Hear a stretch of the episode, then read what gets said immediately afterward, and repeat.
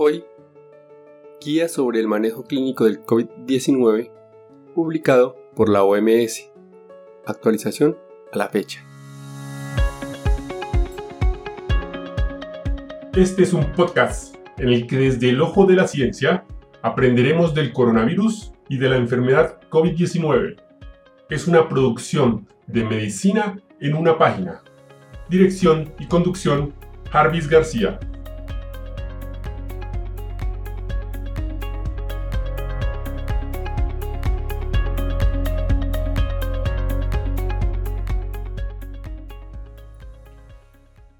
El 25 de enero del 2021, la OMS en su página publica la Guía de Manejo Clínico de COVID-19. Este documento es la actualización de una guía provisional publicada originalmente bajo el título de Manejo Clínico del COVID-19, guía provisional el 27 de mayo del 2020.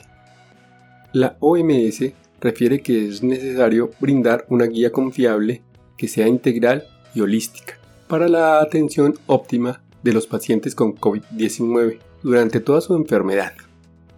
La versión anterior del manejo clínico de COVID-19 proporcionó recomendaciones que se pueden aplicar al cuidar a los pacientes durante la vía de atención del COVID-19. Esta guía ahora también incluye la declaración de mejores prácticas sobre el cuidado de pacientes COVID-19 después de su enfermedad aguda y cinco nuevas recomendaciones, las cuales son 1. Una recomendación condicional para utilizar el juicio clínico, incluida la consideración de los valores y preferencias de los pacientes teniendo en cuenta la política local y nacional, si está disponible, para guiar las decisiones de manejo, incluida la admisión al hospital y la unidad a cuidados intensivos, en lugar de los modelos de predicción disponibles actualmente para el pronóstico, que son una certeza muy baja. Segunda, una recomendación condicional para el uso de monitorización de la oximetría de pulso en el lugar como parte de un paquete de atención, incluida la educación del paciente y el proveedor, y el seguimiento adecuado en pacientes sintomáticos con COVID-19 y factores de riesgo de progresión de la enfermedad grave que no están hospitalizados, la cual es una certeza baja. Tercera recomendación.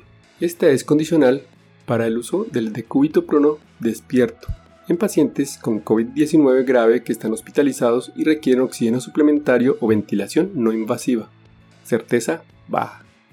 Cuarta, una recomendación condicional de utilizar dosis de anticoagulación como tromboprofilaxis, en lugar de dosis intermedias o terapéuticas en pacientes hospitalizados con COVID-19, sin una indicación establecida para dosis más altas de anticoagulación.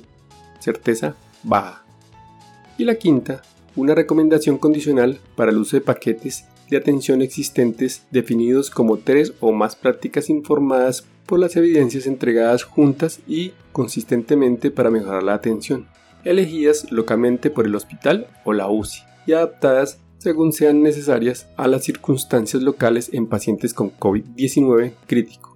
Certeza baja. Y hasta aquí el episodio de hoy. No olviden pasar por la descripción donde dejo los links para mejor revisión del tema. Chao, chao. Recuerden, pensando en el coronavirus, al enemigo es mejor conocerlo para acabar, acabar, acabar, acabar.